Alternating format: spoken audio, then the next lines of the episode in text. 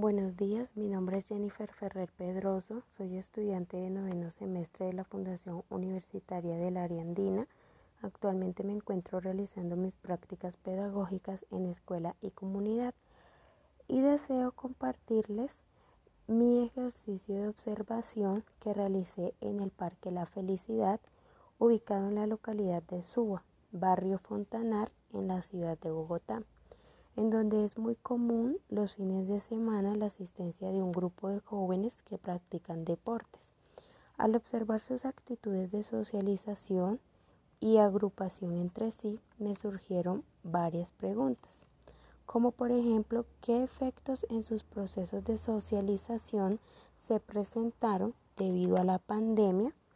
ya que la gran mayoría de personas vivenciamos un frecuente periodo de aislamiento. También cómo esos efectos o cambios pueden ser afrontados en la actualidad, en donde poco a poco se ha ido retomando actividades sociales que se habían restringido durante casi dos años.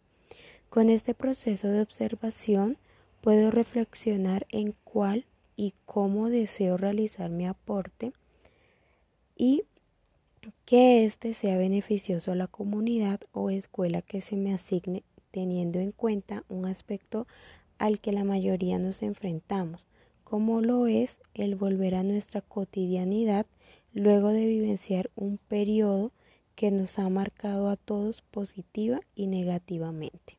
Muchas gracias.